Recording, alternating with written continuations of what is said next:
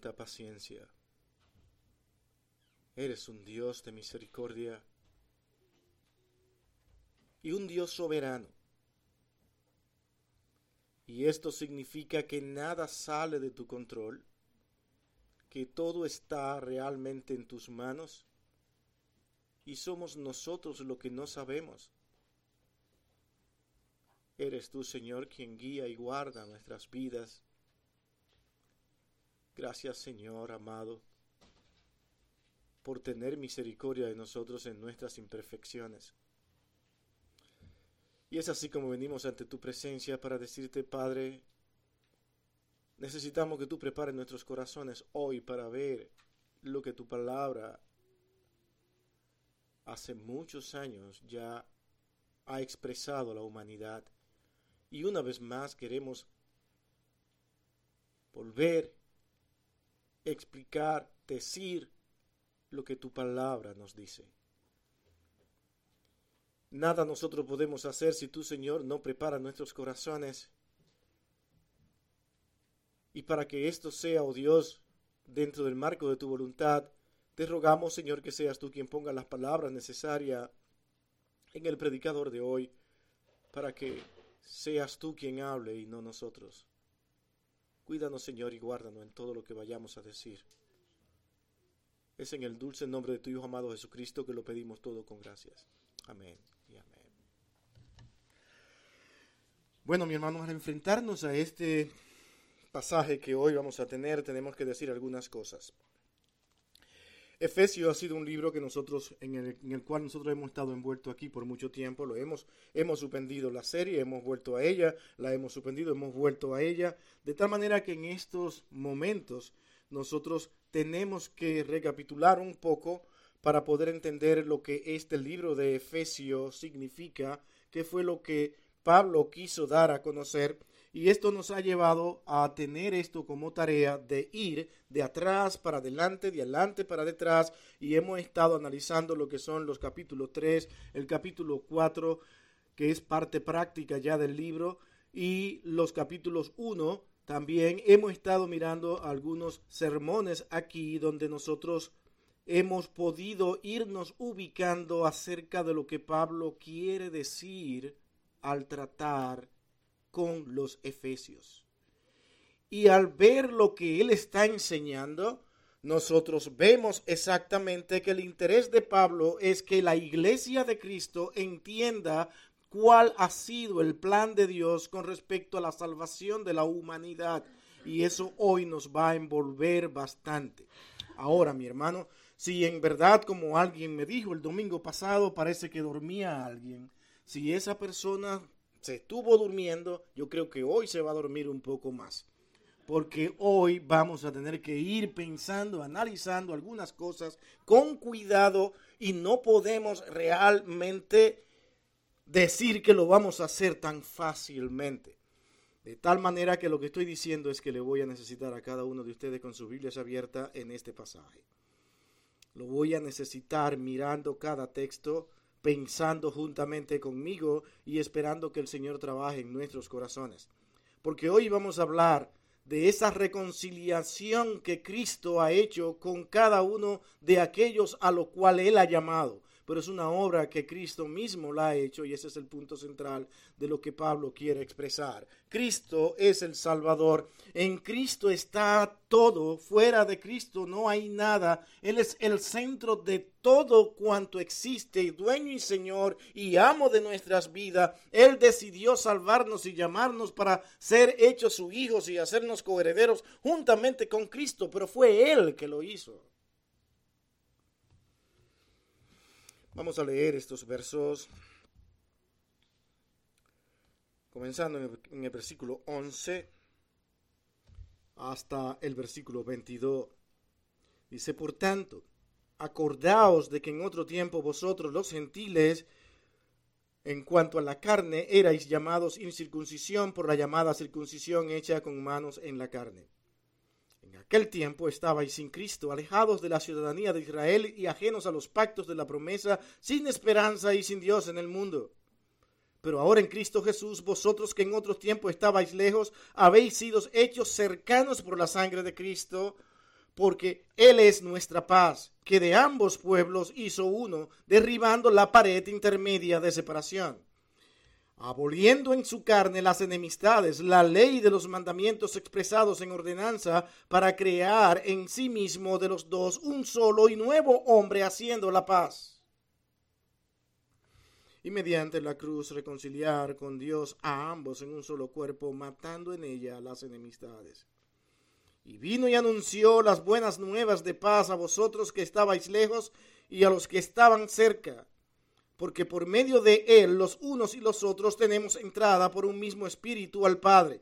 Así que ya no sois extranjeros ni advenedizos, sino coinciudadanos de los santos y miembros de la familia de Dios. Edificaos sobre el fundamento de los apóstoles y profetas, siendo la principal piedra del ángulo Jesucristo mismo, en quien todo en el edificio, bien, bien coordinado, va creciendo para ser un templo santo en el Señor, en quien vosotros también sois juntamente edificado para morada de Dios en el Espíritu. ¿Cuántas cosas aquí hay que explicar? Pero lo importante, mi hermano, es que nosotros vayamos a este texto no mirándolo como un verso muy profundo, como un capítulo muy complicado, sino como algo sencillo y que Pablo quiso dejar ver de manera clara sobre lo que era la salvación y el plan de Dios al reunir a su pueblo, pueblo que él en un momento lo escogió, lo llamó, le permitió salir de Egipto, lo trajo por toda esta tierra hasta entregarle a Canaán, luego le entregó varias misiones, le dio los mandamientos y hoy también sigue llamando pueblo a aquellos que se han unido a Cristo a través del mismo pacto central que es Génesis 3.15. Eso es el plan de redención de Dios, donde Dios hizo una promesa no solamente a una nación, sino a todos aquellos que en Él crean y confíen. Y es lo que Pablo ahora quiere dar a entender, que Cristo no está alejado de lo que es el criterio o la enseñanza de los judíos, sino que Él es una continuidad en el plan de Dios para traer salvación también a otros que no son judíos.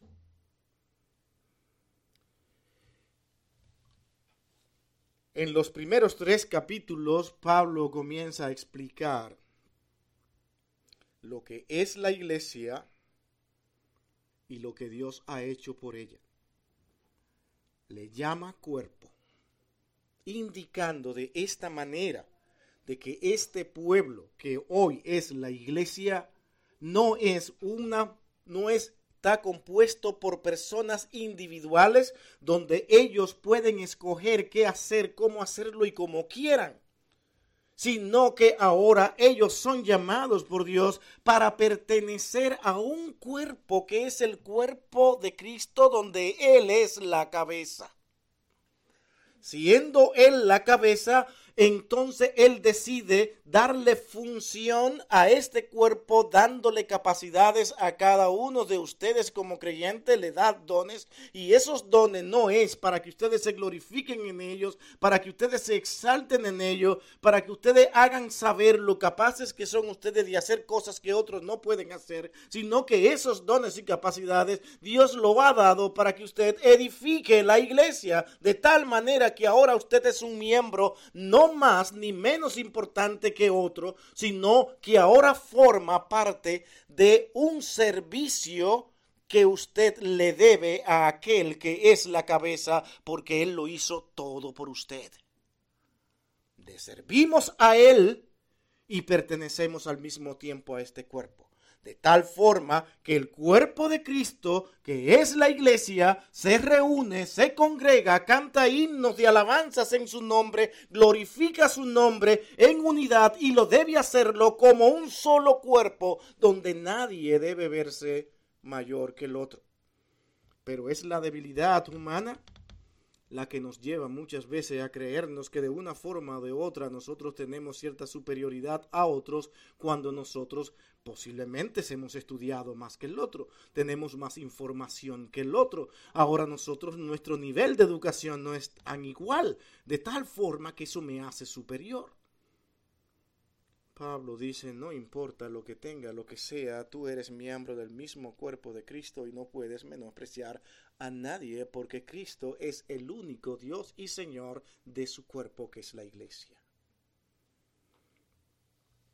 Al final, y a modo de resumen, nos dice que somos salvos por gracia, por medio de la fe, y que no podemos hacer nada nosotros para poder tener este don. Y este don que es la salvación es un don más que tienen los creyentes. Pero es un don inicial, donde todos los hijos de Dios lo tienen. Dios le da la salvación a cada uno de aquellos que Él ha llamado.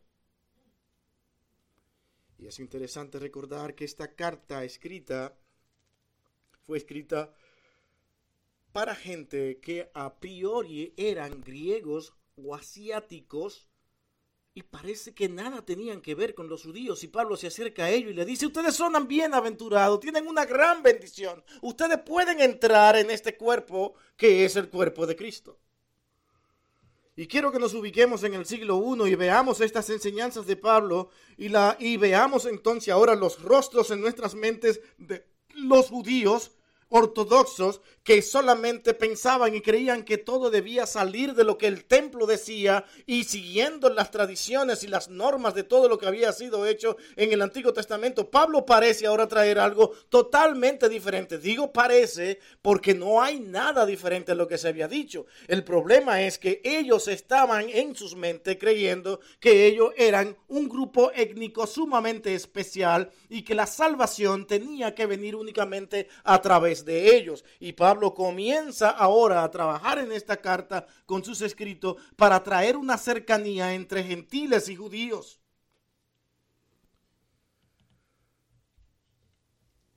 Según las creencias del Antiguo Testamento, los que pertenecían al pueblo elegido, esto eran los judíos, y los demás eran llamados gentiles. Según la etimología de esta palabra misma, lo que ellos estaban diciendo al llamarlos gentiles, no era más que alguien que estaba separado de la salvación de Dios. Todos los que no eran judíos estaban separados de la salvación de Dios. Y solamente ellos eran el mecanismo, la clave esencial para poder dar a conocer lo que era la salvación viniendo de Dios. En un sentido estaban claros, tenían toda la información, tenían todos los escritos, cosa que no tenían los gentiles.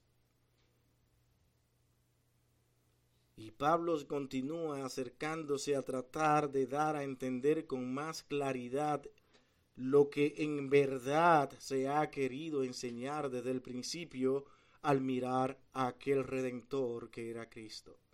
El redentor ha llegado y el redentor que es Cristo nos da esta gloriosa esperanza de salvación, cosa que ustedes ahora no las conocen y comienza aquí a resaltar algo sumamente importante, alude a los judíos como algo que ellos consideraban y hacían énfasis como clave para ellos pertenecer a ese pueblo de Dios. Nadie podía decir pertenezco al pueblo de Dios si no se circuncidaba. Había que tener esa señal de circuncisión. Y Pablo dice, vamos a hablar un poco de la circuncisión. ¿Qué significa la circuncisión? ¿Cuál es el plan de Dios al traer la circuncisión? A Dios no se le ocurrió esto simplemente por casualidad o porque Él quiso decir háganlo porque de esta forma pasaría sino que estaría todo el tiempo enseñando al pueblo de Israel que ellos tenían realmente una responsabilidad que cumplir, pero que la mayor responsabilidad era la que ellos podían tener al cuidar y guardar su corazón. Lo externo, como dice Pablo, era la circuncisión hecha en con mano en la carne. Eso es externo. La referencia a los judíos era realmente clara de que ese era su comportamiento. Ellos manifestaban que eran un buen pueblo de Dios, que eran fieles a Dios, cuando externamente lo mostraban. Es como decirle, si ven, se han circuncidado, ¿qué sienten ustedes como pueblo? Que somos hijos tuyos, que te obedecemos instaban a sus hijos a que se circuncidaran para que mostraran que ellos pertenecían a Dios. En lo externo se puede hacer muchísimas cosas.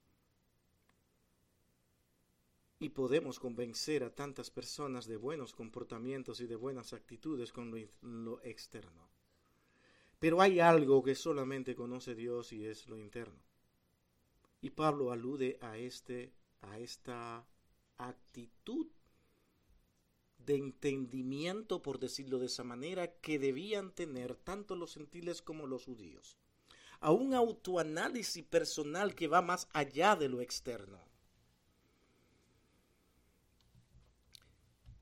Esto pertenecía al pueblo y le dice, esto era señal de lo que habría de venir que atestiguaban acerca de lo que había de venir. Tú te circuncidaba externamente y te sentías cerca de Dios y podías darle a entender al pueblo que tú pertenecías al pueblo de Dios. Y es interesante y a la vez de manera clarificadora lo que Dios hace como transición aquí, como transición, Dios habla al hombre. Una versión que quiero que nosotros traigamos aquí, lo que la leen, y nos dice acerca de este versículo 11 que acabamos de leer, lo traduce de esta manera y para mí fue excelente ver cómo lo hacía para dar a entender lo que Pablo estaba diciendo. Dice, así pues, acordaos de lo que erais antes.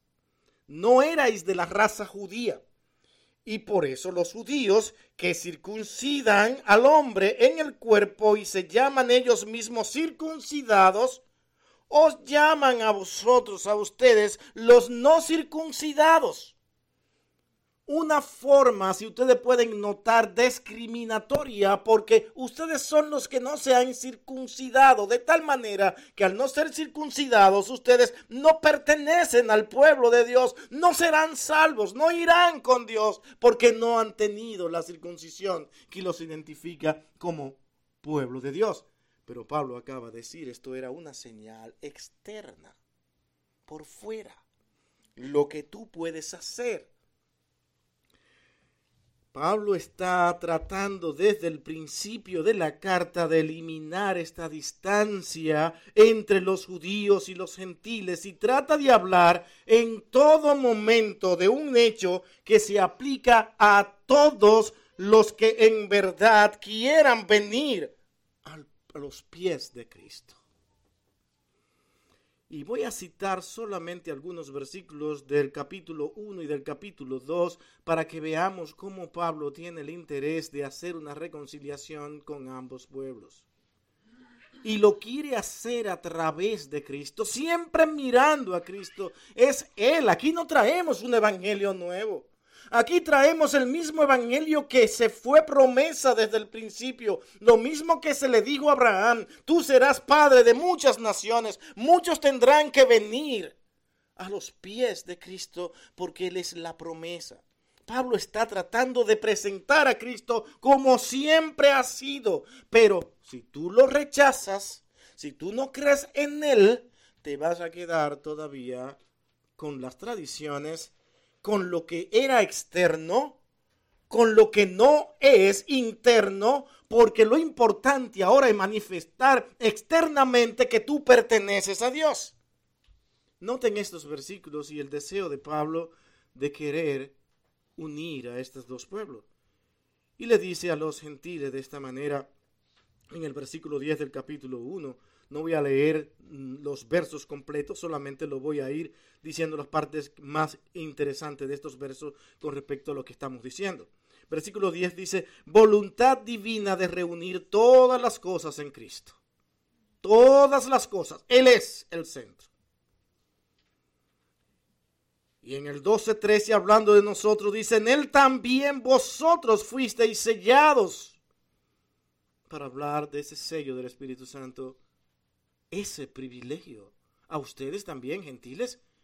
Imaginémonos a un gentil escuchando esta palabra. ¿Cree que se va a sentir cómodo?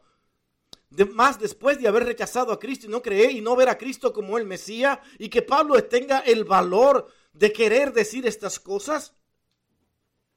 Mi hermano, el deseo mío aquí, y creí el mismo de Pablo, era dar ánimo a los creyentes, seguridad de que Dios siempre nos ha tenido en su plan de redención. Que Dios nunca es estuvo mirando a un pueblo como algo especial, único, y que en el cielo lo va a poner en un barrio diferente y todos los demás en otro barrio, sino que va a colocar a sus hijos, a su pueblo, porque su pueblo es su pueblo redimido por aquel que es la cabeza, que es Cristo. No habrán dos Cristo, no habrán dos ni tres pueblos, sino un solo pueblo, como hoy también existe. Es un solo pueblo el que Cristo mismo ha ganado con su sangre. Y entre ellos están envueltos lo que Pablo quiere resaltar. Judíos, hermanos, ellos también son parte de este pueblo. Aquí está entonces ahora todas las controversias. No, no puede ser. No podemos aceptar tal cosa.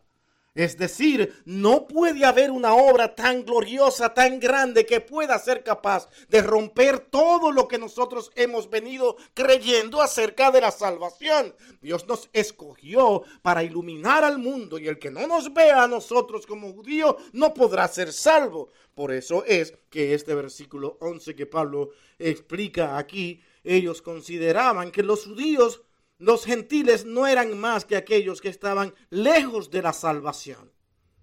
Y Pablo dice, sí, es verdad, ellos están lejos de la salvación, pero ahora lo vamos a hacer cercano. Cristo los acerca. Noten que el versículo 18 también del capítulo 1 dice, alumbrando los ojos de vuestro entendimiento para que sepáis cuál es la esperanza que Él os ha llamado El versículo 22 y 23 dice, pone todas las cosas bajo los pies de Cristo y Él lo pone por cabeza de toda la iglesia. Y Pablo dice esto después de haberle enseñado, irle enseñando y más adelante clarificando mucho más de que ustedes gentiles pertenecen por arrepentimiento y creencia en Cristo a este pueblo. Si ellos iban entendiendo, tenían que decir, pero ¿qué cosa es esto? Te queremos saber más. Necesitamos entender más de estas cosas. Porque esto de ser así es maravilloso. Es como cuando usted escucha, por ejemplo, noticias alentadoras en tiempos como estos de que se están haciendo cosas para resolver los problemas de este país y vamos, pues si esto realmente se está haciendo, todo va a cambiar y vamos a estar mejor. Y tú pones tu esperanza en eso, pero después te das cuenta que en verdad eran simplemente noticias fabricadas o falsas. Tú te desalientas nuevamente.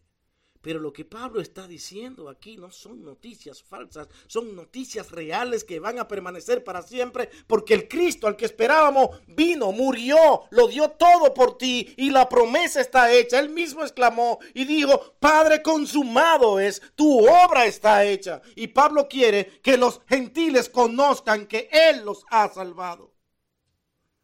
Y ellos al ir entendiendo esta verdad, sus almas podían sentir agradecimiento, dando gloria a Dios, pero al mismo tiempo alejándose del mismo sentimiento que posiblemente tenían los judíos en ese momento, y era rechazarlo, era ver a los judíos como sus hermanos, como los hijos de Dios, que ahora también pertenecían al pueblo de Dios.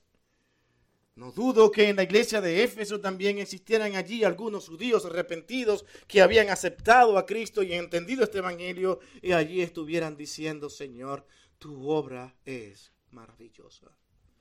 Pablo mismo era uno de ellos.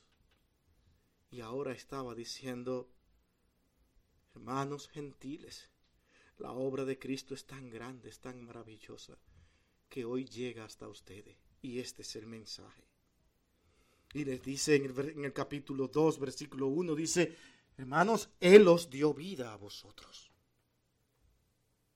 Yo quiero que ustedes vayan tomando cada una de estas palabras y la vayan aplicando a sus vidas y vayan entendiendo lo que Él hizo por ustedes. Muertos en vuestros delitos y pecados, traernos ahora la salvación y darnos vida. Sí, nuestros cuerpos van a morir, van a perecer en ningún momento dado. Pero tenemos vida. Vida porque nuestras almas viven para siempre han sido redimidas por el Señor.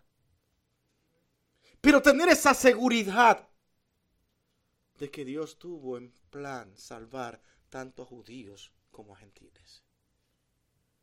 Y esa es la misericordia de Dios, que nunca hizo ningún tipo de diferencia entre raza o nación.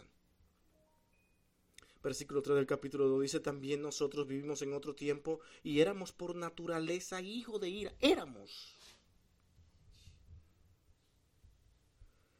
Vivimos tiempos difíciles. Ustedes vivieron tiempos difíciles, judíos. No tenían información de nada. La información estaba en los judíos. Le dice, aún estando nosotros muertos en pecado, vuelve y repite, nos dio vida en el versículo 5.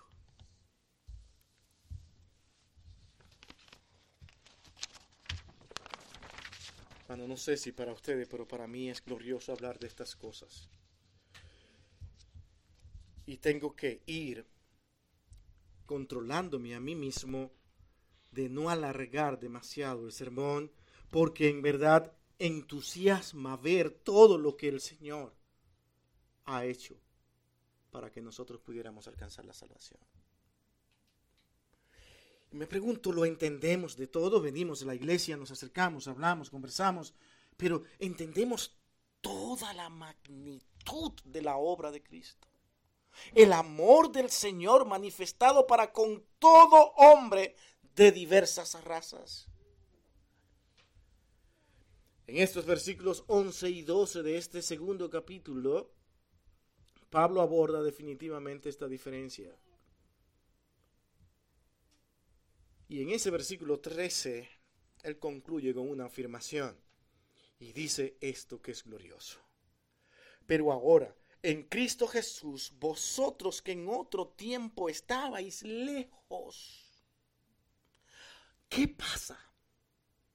Habéis sido hechos cercanos, pero habéis sido hechos cercanos no porque ustedes hicieran algo, sino porque Cristo lo hizo y cumple con lo que el Padre prometió. Él es el redentor. Y nos quedamos nosotros mirando este verso que tanto hemos leído y posiblemente aún a pesar de haberlo leído nuevamente y podrán decir, ¿y esto qué significa? Mi hermano, es que con esta frase Pablo extingue toda la diferencia que todavía pudiera quedar entre judíos y gentiles de una forma definitiva. Y sabe qué es lo triste, que a pesar de lo glorioso de esta palabra, lo claro de estas palabras, todavía tenemos personas que han establecido doctrinas donde dan a entender de que hay una diferencia enorme entre judíos y gentiles. Y que ellos serán magnificados de una forma diferente a lo que es la iglesia. Vemos y repetimos. Tendrás tú que probar que Dios tiene dos pueblos y no uno. Y Pablo dice, ustedes estaban lejos. Los judíos habían dado a conocerse como el pueblo de Dios. Y nosotros damos gloria a Dios por lo que podemos aprender del pueblo judío, porque a través de ello nosotros conocemos la revelación de lo que es Dios. Le fue dado a ello. Pero en ese momento los gentiles no tenían toda esta información. Los judíos la tenían ellos. El problema es que se quedaron con la información. ¿Estamos aquí? Y el Señor le dice, ¿saben qué? Pueblo ingrato. Le llamaba de esta manera. Yo a ustedes, ¿qué fue lo que hice? Noten el lugar donde yo le di la tierra que le di. Lo puse en medio de las naciones. Ahora, vengan, repórtenme. ¿Qué han hecho? Primero que hicieron los judíos fue teniendo todas las ordenanzas de Dios, todos los mandamientos, todas las órdenes, toda la ley, la revelación de Dios, es que comenzaron a querer ser como de las demás naciones. Salen de las naciones, van y se casan con mujeres de otras naciones y viceversa, pero no le presentan el Evangelio de Dios. Dios en su misericordia salva a otros que no son judíos por su voluntad, pero no porque los judíos mismos estuvieran haciendo este trabajo. Incluso Jonás tuvo que ser forzado para que fuera.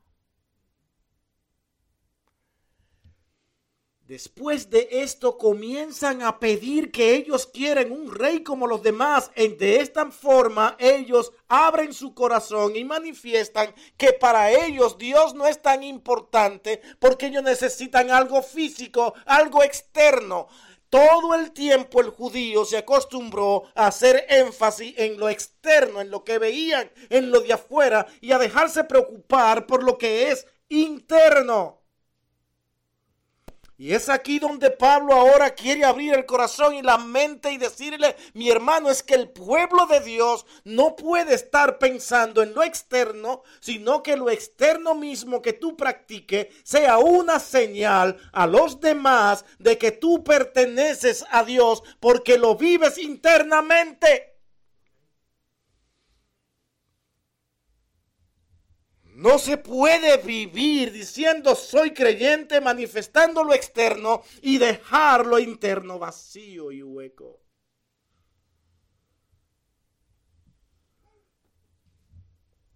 Por eso es que en Romanos 2, 28 y 29, pongan atención a este, a este verso. Quiero que lo busquen. Romanos 2, 28 y 29.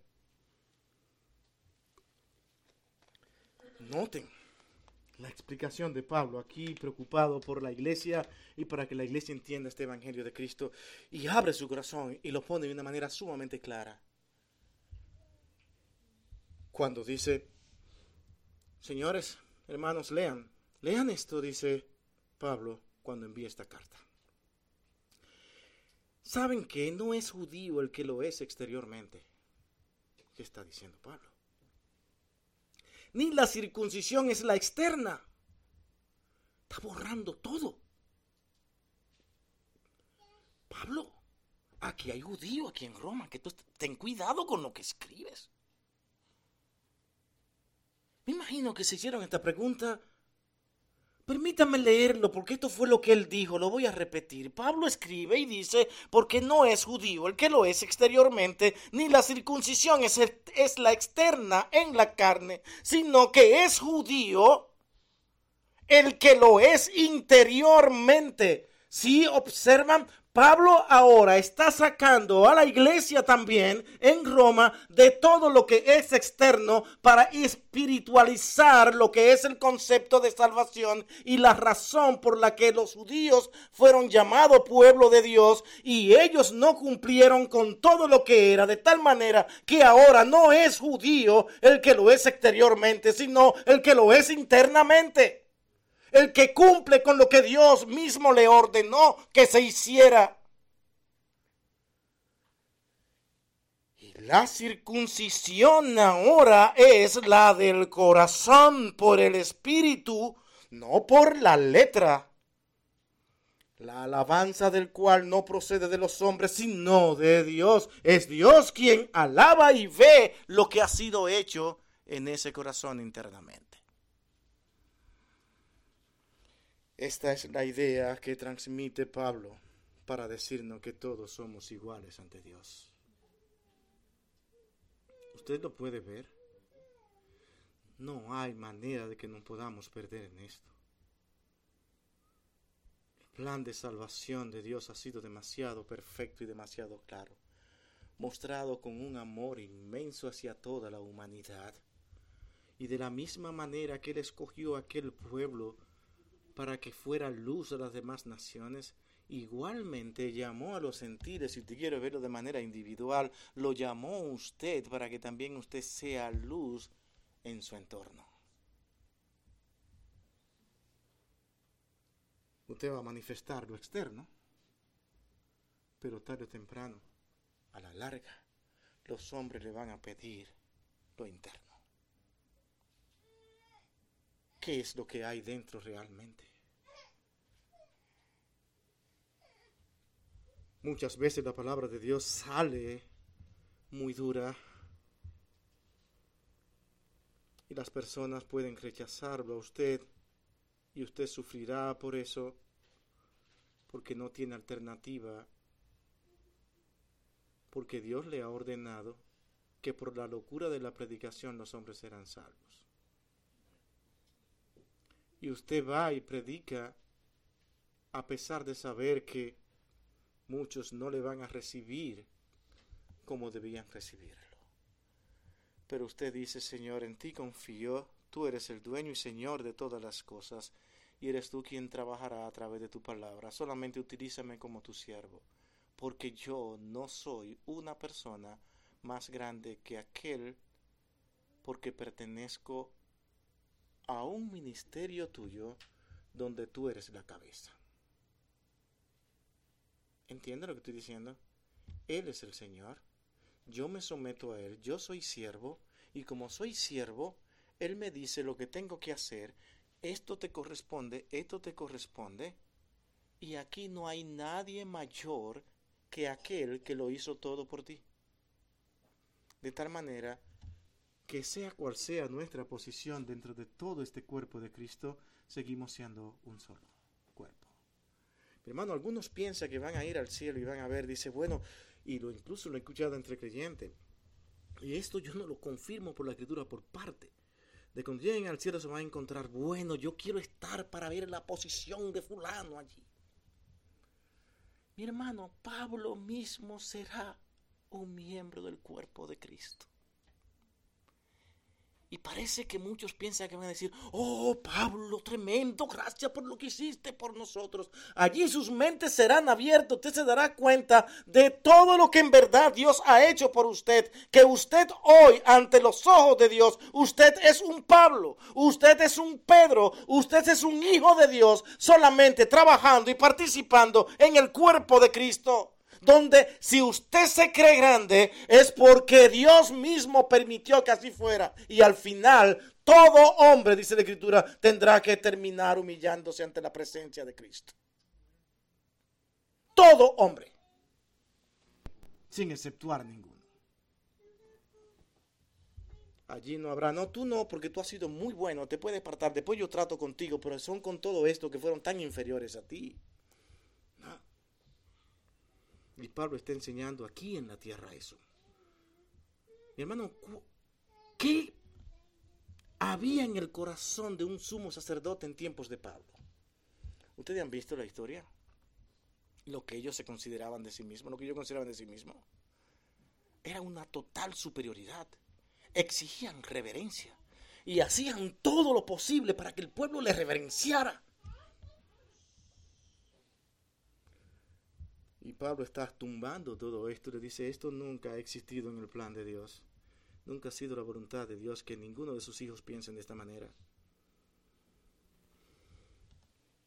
Esto lo hemos leído, pero hay algunos matices que realmente, acerca de lo que hemos dicho, debemos tratar de entender para traer la idea de lo que Pablo mismo está diciendo. En este mismo versículo 11, volviendo a él, Pablo estableciendo lo que era la diferencia entre ellos, entre judíos y gentiles, que no debería de existir, hablando de la circuncisión, trae este tema, porque los judíos pensaron que eran diferentes por circuncidarse y Pablo dice que eso es solamente externo. ¿Ustedes se imaginan cómo es que bajaron de allá arriba? Dice Pablo, nosotros nos circuncidamos. Sí, pero eso es externo. ¿Tú sabes lo que está diciendo Pablo? Es que es externo. ¿Cómo están sus corazones? ¿Qué es lo que Dios ve? Todo el tiempo Dios quiso mostrarle eso a su pueblo y nunca lo vieron. Incluso me acuerda Samuel, que hablamos la semana pasada aquí de eso.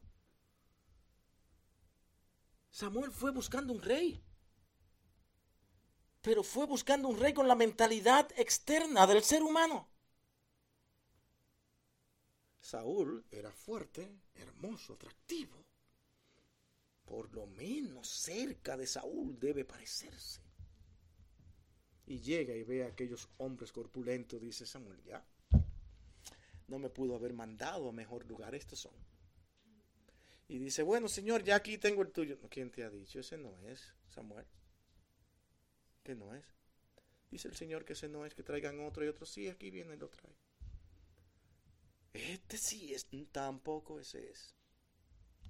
Cae Samuel, desesperanzado, dice Señor, pero ¿y entonces quién es? Samuel dice, ya no hay nadie más. Bueno, sí, hay uno, aquí.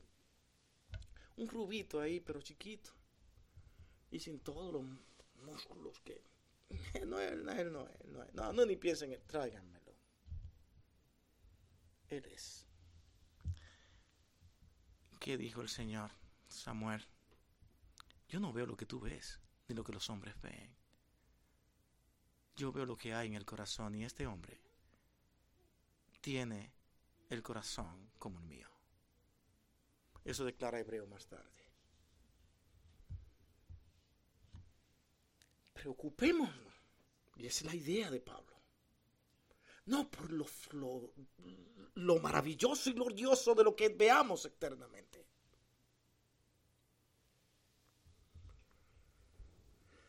Los profetas, los predicadores del Nuevo Testamento, en entre ellos Esteban, y yendo al Antiguo Testamento, Moisés mismo reconocía esto.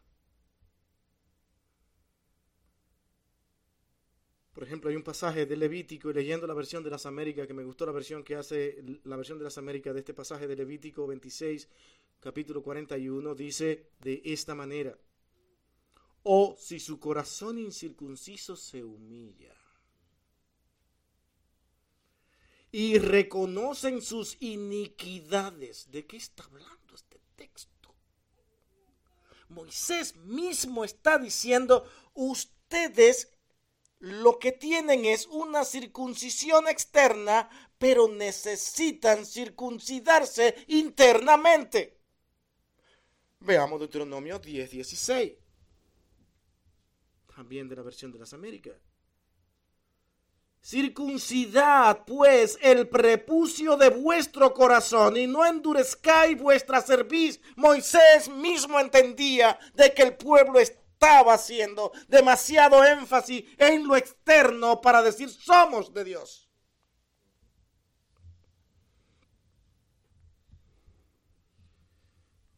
Hoy sabemos que entre lo que se llamaban circuncisión, esto es los judíos, entre ellos había muchos que en su interior jamás habían sido circuncidados.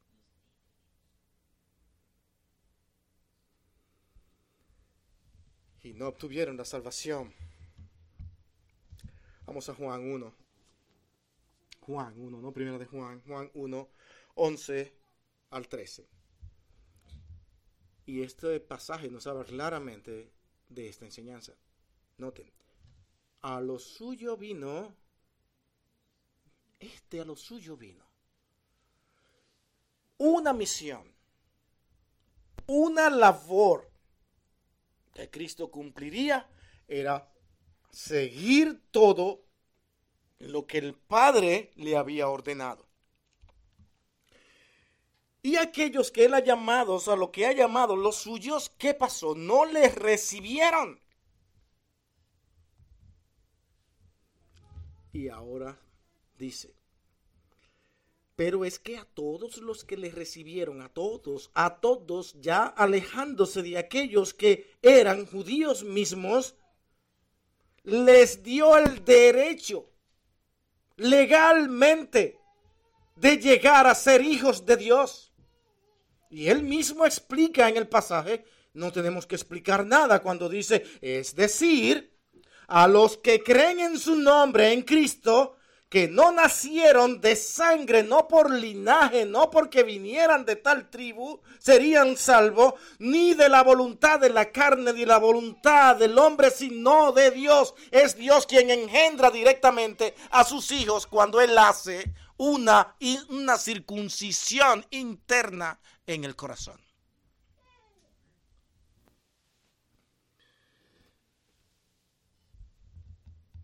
Para Dios, los que creen en Cristo, sean quienes sean, dejan de ser incircuncisión. Por eso el versículo 11 usa el término en otro tiempo.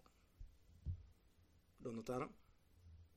Pablo sabe lo que está diciendo. En segundo lugar, recarga el estado en el que se hallaban cuando estaban sin Cristo. Dice que estaban alejados de la ciudadanía de Israel. Alejados porque habían sido apartados de los judíos y de todo lo que ellos tenían como enseñanza no la conocían. Un gentil no podía formar parte del pueblo de Dios en ese sentido. Tenía que pasar por un sinnúmero de reglamentos y normas y formas para poder acercarse.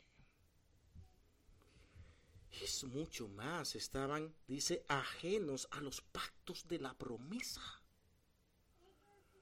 Pobres de nosotros los gentiles,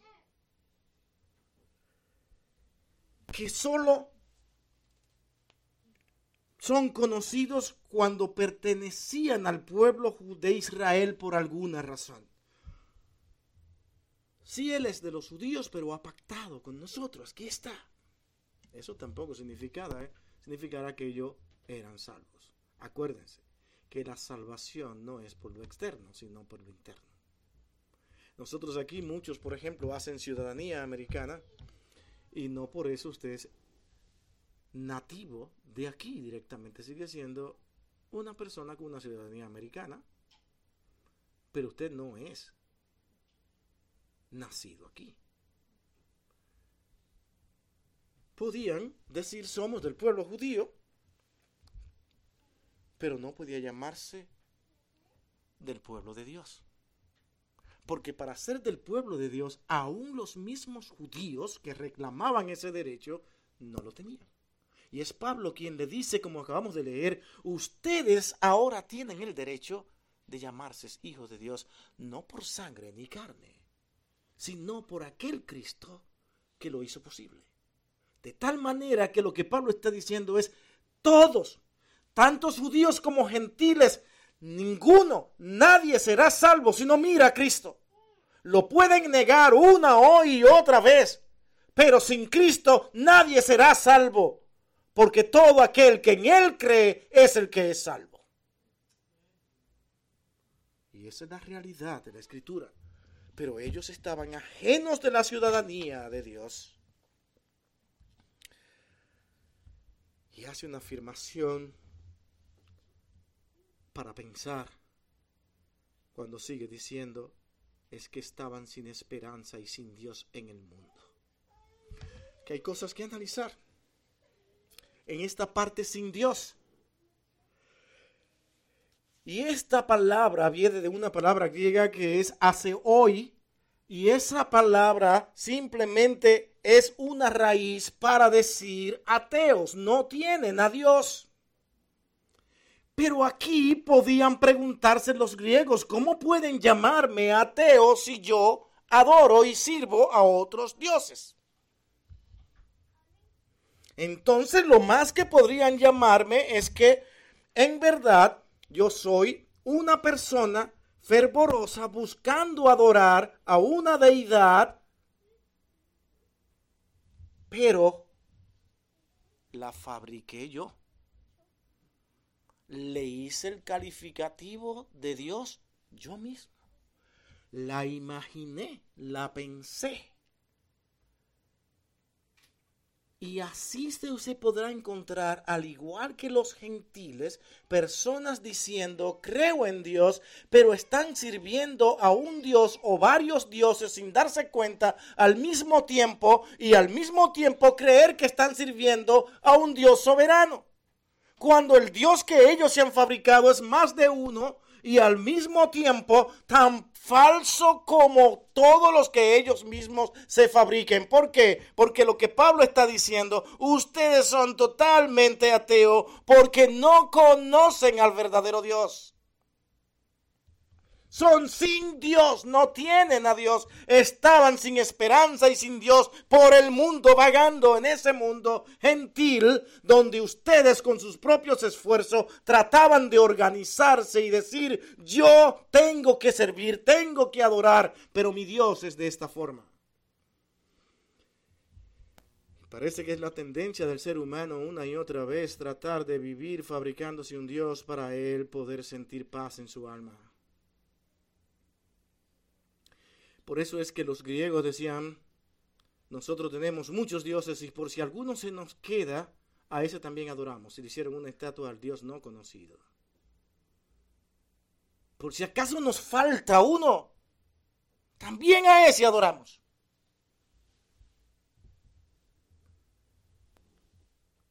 El problema de los griegos es que no tenían al Dios verdadero. Y en esta postura de ignorancia es la que Pablo realmente remarca aquí. El término el mundo,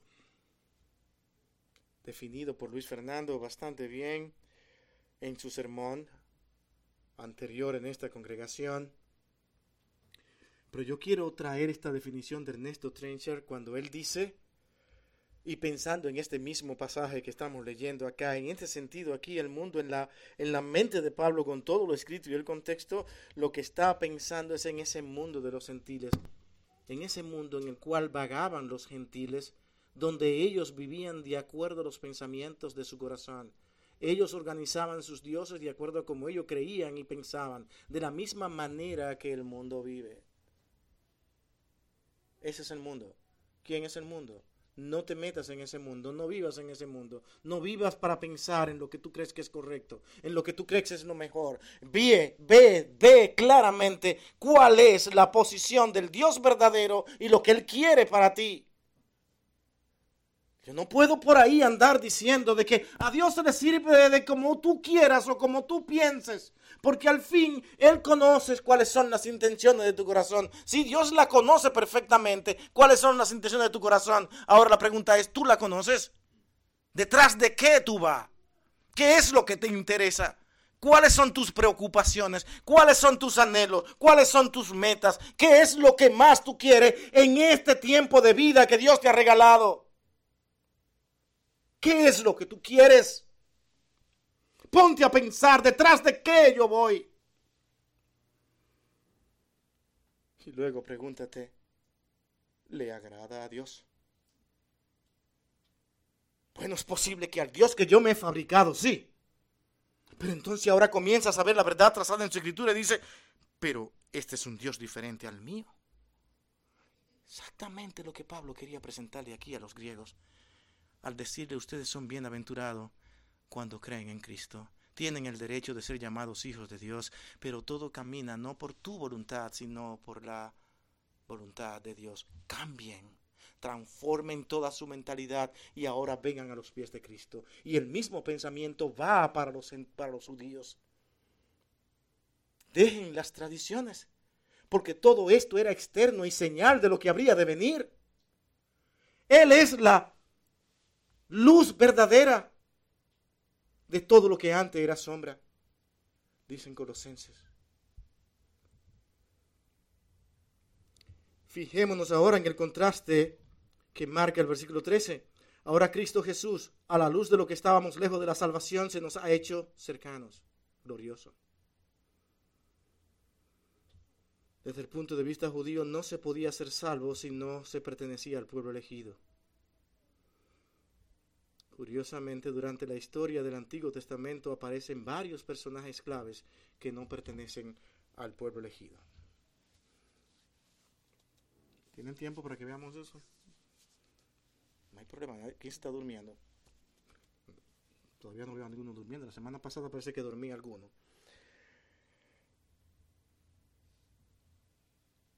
Por ejemplo, ¿se acuerdan de Ruth? ¿Sí?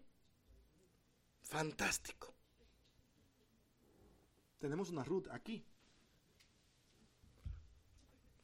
Pero esta es mucho más vieja de la que estamos hablando.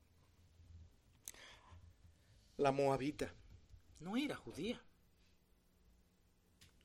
Era esposa de Malón.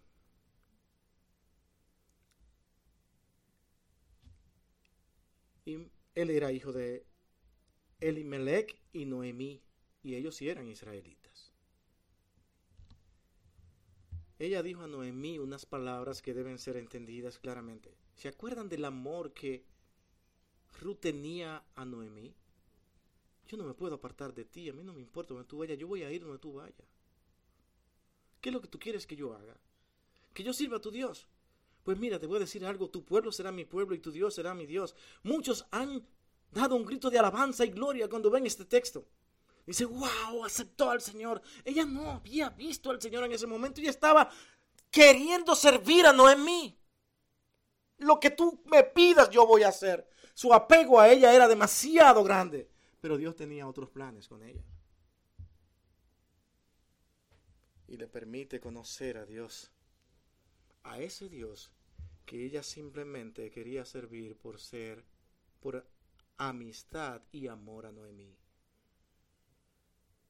Después de viajar a Belén con su suegra, se terminó casando con vos.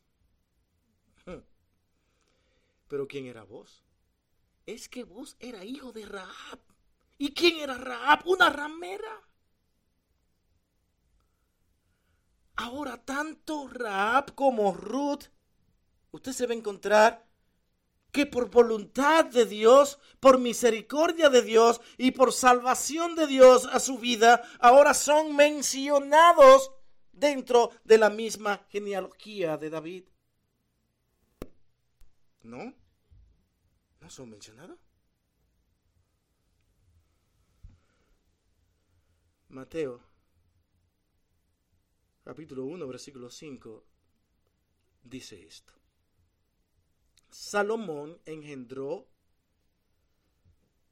de Raab a vos. Ah.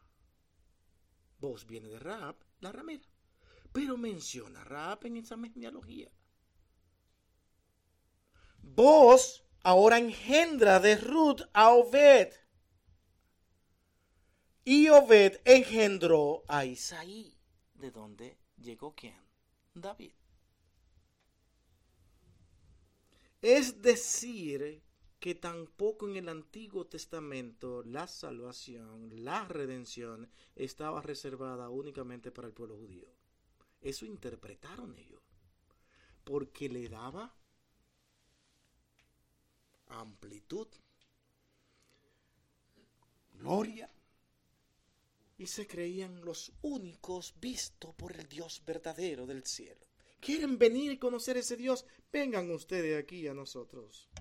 Cuando la labor de ellos era ir ellos a ellos y mostrarle la luz del Dios verdadero. Muy diferente lo que pasaba. Ellos querían lo contrario. Ahora, esa gran distancia que separaba los sentidos del Antiguo Testamento de la salvación ha sido reducida por la sangre de Cristo. Lo que dice el versículo 5, 13. Cuando Cristo vino al mundo, Él dijo, la paz os dejo, mi paz os doy, y yo no la doy como el mundo la da. Y Pablo habla aquí de paz en estos pasajes que hemos leído. de un restablecimiento, de amor, de cordura, un llamado al verdadero entendimiento que tiene que tener la humanidad y es que todos deben mirar a la persona de Cristo. Porque Él solo en su persona es la paz. Caminar por un sendero inseguro trae inseguridad, miedo, turbación y eso no nos da paz. Cuando sabemos que vamos por un camino correcto, aún encontremos problemas en el camino, nosotros seguiremos en paz, tranquilo, porque vamos por el camino correcto. Pero nada más complicado que tener problema y a pesar de eso no saber si voy por un camino correcto. ¿Por qué digo esto? Porque tener paz en Cristo no es como el mundo la ofrece.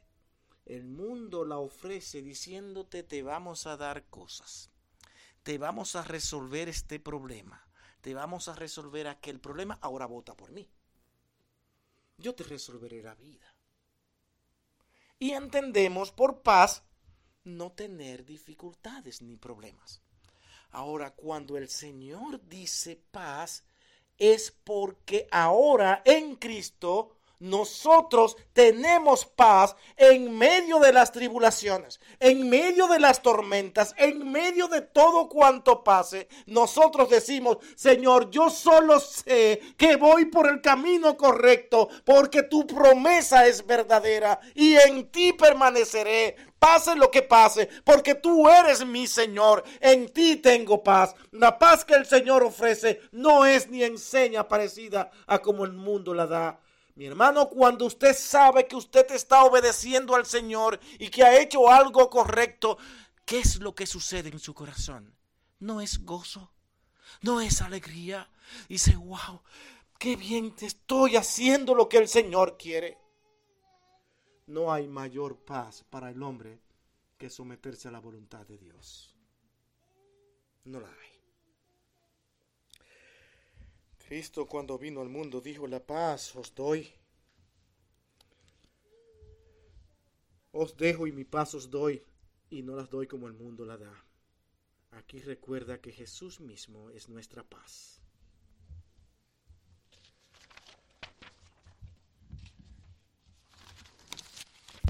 ¿Qué tiempo tengo? Diez minutos. La pared intermedia que habla este pasaje, no quiero dejar esto a un lado, hace referencia específicamente, y muy probablemente Pablo trae esto en base a una pared que existía para separar el patio de los judíos de los gentiles. Pero esto no era lo más importante para Pablo aquí. Solamente esto era para ilustrar. ¿Ven que existe una pared intermedia aquí? ¿Saben lo que el Señor va a hacer? Que esa pared intermedia que existe entre los pueblos y ustedes será rota. La pared posiblemente seguiría ahí. Pero con este evangelio de reconocimiento de quién es Cristo, el judío se unirá al gentil y el gentil al judío. Ya la pared dejará de ser importante porque ahora hay una pared mayor que ha sido derrumbada. Esa separación de servicio y adoración donde los judíos, los gentiles servían a, un, a dioses y varios dioses de manera errada, ahora entran a conocer, junto con los judíos, una adoración real y verdadera a un Dios que no falla ni falta, sino que es enteramente real. Ahora con Cristo no hay distinción. Se hayan abolido en su carne las enemistades. También ahora tenemos alternativa. Nosotros de poder decir que somos hijos de Dios. Nuevos hombres haciendo la paz. Esos somos los creyentes. Hombres y mujeres llevando paz por el mundo. Cada vez que usted promueve las verdades de Cristo, y yo no sé si esto es grande para usted, Pero cada vez que usted promueve las verdades de Cristo, usted no se da cuenta por estar trayendo paz al mundo. ¿Qué es lo que hace el hombre cuando abre su boca? Que confunde, habla de guerra. ¿Qué estamos haciendo ahora mismo? Hablando de Ucrania. Porque hay una posible tercera guerra mundial. Y de hecho, mi hermano, entre paréntesis, mi convicción es que esto solamente es una pantalla. Pero nos atemorizan, porque todos los hombres van detrás de sus propias metas y sus propios deseos. Los creyentes cuando hablan de Cristo sin darse cuenta están trayendo paz, porque el Evangelio de Cristo es paz al mundo.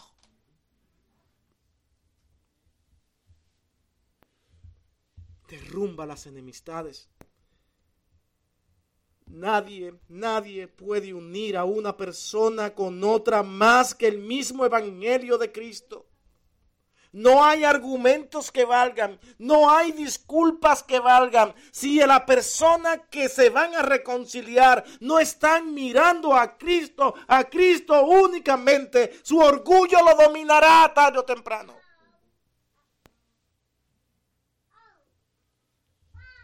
que únicamente Cristo trae la paz que usted y yo necesitamos. Yo necesito esa paz y usted también. Por algo como veíamos el miércoles, mi hermano, tú no puedes venir ante el Señor a orar cuando abrimos lo del Padre nuestro y no tener la capacidad de perdonar. Y si tú no la tienes ni puede, ¿sabe lo que dice el texto? Y con esto da una evidencia clara de quiénes son los hijos de Dios. Él dice, pues yo tampoco lo perdono. ¿Han leído ese texto? ¿Han leído? Vayan nuevamente ahí a Mateo. Y van a ver esa oración del Padre nuestro.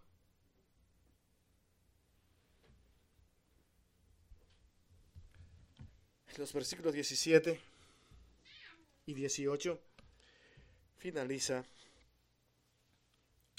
con esta equiparación de los judíos y gentiles, hablándole del testimonio mismo del Padre de que esto es una realidad.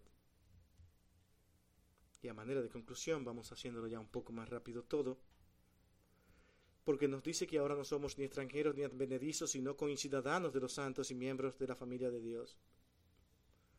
Y nos dice que ahora nosotros somos edificados sobre el fundamento de los apóstoles y profetas, siendo la principal piedra del ángulo Jesucristo mismo. Para los judíos hablar de lo que eran los profetas y apóstoles está hablando de esa unión del Antiguo y Nuevo Testamento, como un solo plan de Dios para salvación. Por tanto, así dice el Señor Dios, He aquí pongo por fundamento en Sión una piedra, una piedra probada, angular, preciosa, fundamental, bien colocada. El que crea en ella no será perturbado, hablando de Cristo. Él es el fundamento de los profetas y de los apóstoles. En Él está el fundamento de su pueblo hay un solo pueblo. Y ese pueblo está fundamentado sobre la roca que es Cristo, dicho desde el Antiguo Testamento mismo. Y es en 1 Corintios 3:11 que dice, pues nadie puede poner otro fundamento que el que está ya puesto, el cual es Jesucristo. Nadie. Y es en 1 de Pedro 2, 4, 5, leyendo la versión de las Américas, que dice, y viniendo a él como una piedra viva, desechada por los hombres, pero escogida y preciosa delante de Dios, porque es el fundamento de Dios. También vosotros como piedras vivas, ahora sed edificados como casa espiritual para un sacerdocio santo. En quien todo el edificio bien, bien coordinado va creciendo en quien cada edificio adoptado al, mismo conjunto va creciendo. ¿Verdad que no se necesita mucho más claridad de ahí? Analicemos ahora, mis hermanos, y veámoslo lo más exhaustivamente que podamos. Nuestros corazones. Con el propósito de ver nuestra impiedad, no se esconda nada. No justifique nada. Porque Dios sabe que se está justificando. No intente engañar a Dios, no podrá. Engáñeme a mí, que a mí me engaña. Pero usted no podrá engañar a Dios. Cuando usted examine su corazón, preséntese y véase usted mismo. Y es como intentamos decir eso también el miércoles aquí. Cuando yo veo mi corazón y veo quién soy y veo la santidad y la pureza de Dios, me tengo que hacer esta pregunta, Señor. ¿Cómo fue posible que tú me salvaras a mí? ¿Cómo fue posible que tú fueras mi Salvador? Entonces explicamos, encontramos la explicación en toda la escritura, porque Dios quiso en su eterna voluntad y amor y misericordia salvarnos, no por tu voluntad, sino por la de Cristo.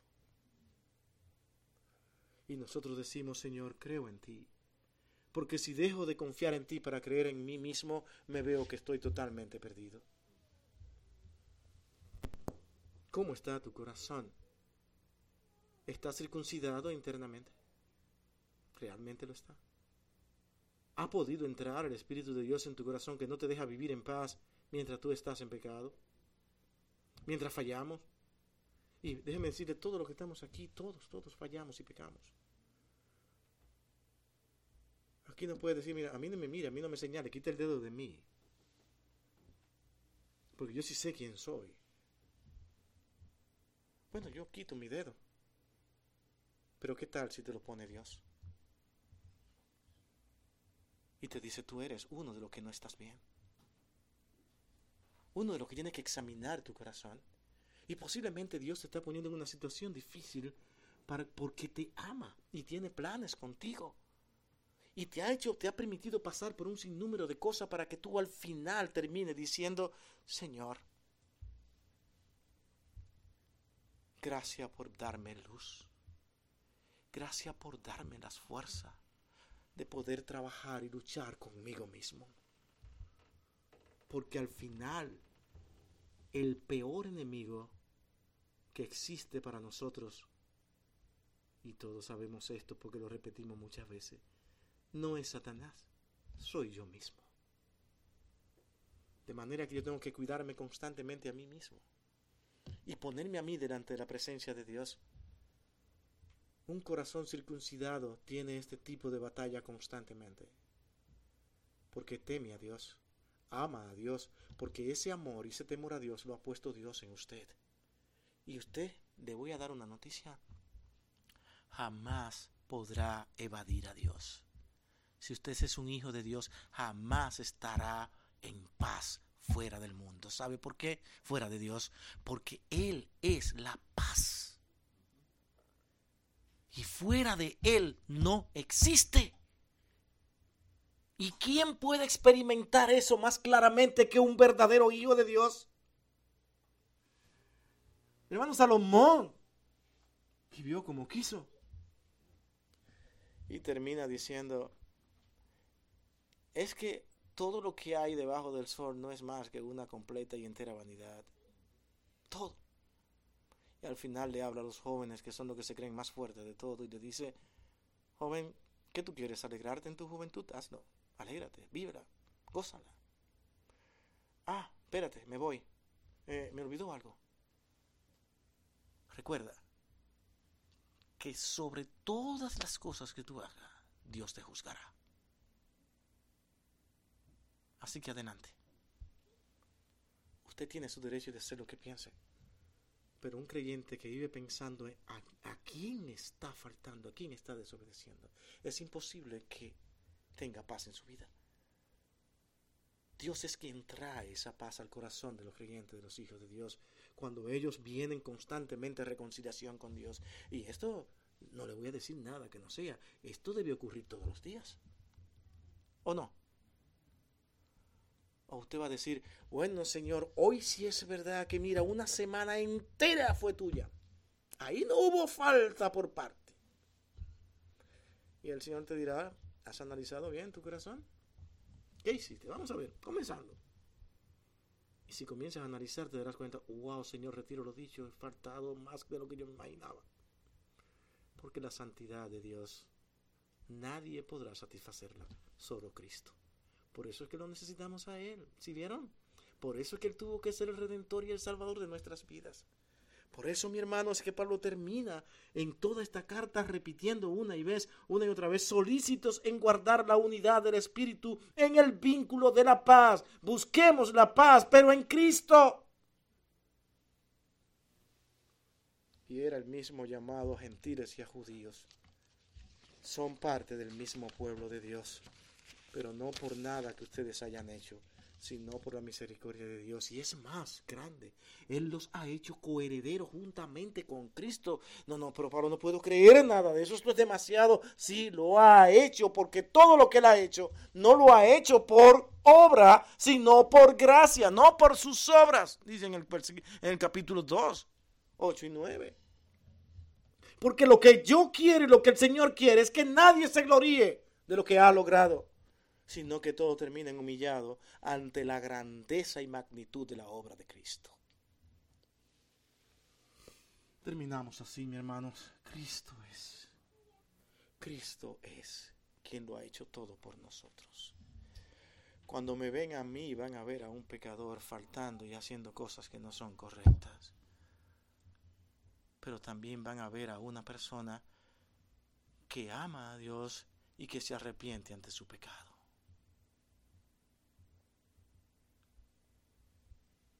Espero que así seamos todos nosotros. ¿Qué más puede producir la unidad en el cuerpo de Cristo que llevarlo todo, todo como leímos hace un momento a los pies de Cristo? Nada, sin dejar nada. Todo es ventilarlo a la luz del Redentor. Esa es la iglesia de Cristo. Dejemos de estar buscando méritos y alabanzas porque el Señor las destruye. Tarde o temprano. Las destruye para vergüenza nuestra. Vamos a orar. Bendito Dios, eres bendito por los siglos de los siglos. Y poder decir, eres nuestro Padre, es algo que mueve tanto nuestros corazones al ver la grandeza de estas palabras. Gracias Señor por las enseñanzas de Pablo. Gracias Señor por cosas tan gloriosas, tan maravillosas, tan incomprensibles a nuestras mentes, pero que nos hablan total y completamente de lo que tú eres y lo que has hecho por cada uno de nosotros. Esta es una labor de la cual no debemos jamás cansarnos de hacer. Hablar de tu palabra, continuar predicándola, enseñándola mientras tengamos tiempo. Y te doy gracias, Señor, una vez más por haberme dado esta oportunidad. Cuida el corazón de nuestros hermanos, llévalos a sus hogares en paz, tranquilos, y pensando, Señor, en todas las maravillas tuyas. En el dulce nombre de tu Hijo amado Jesucristo, Padre, te lo pedimos. Amén.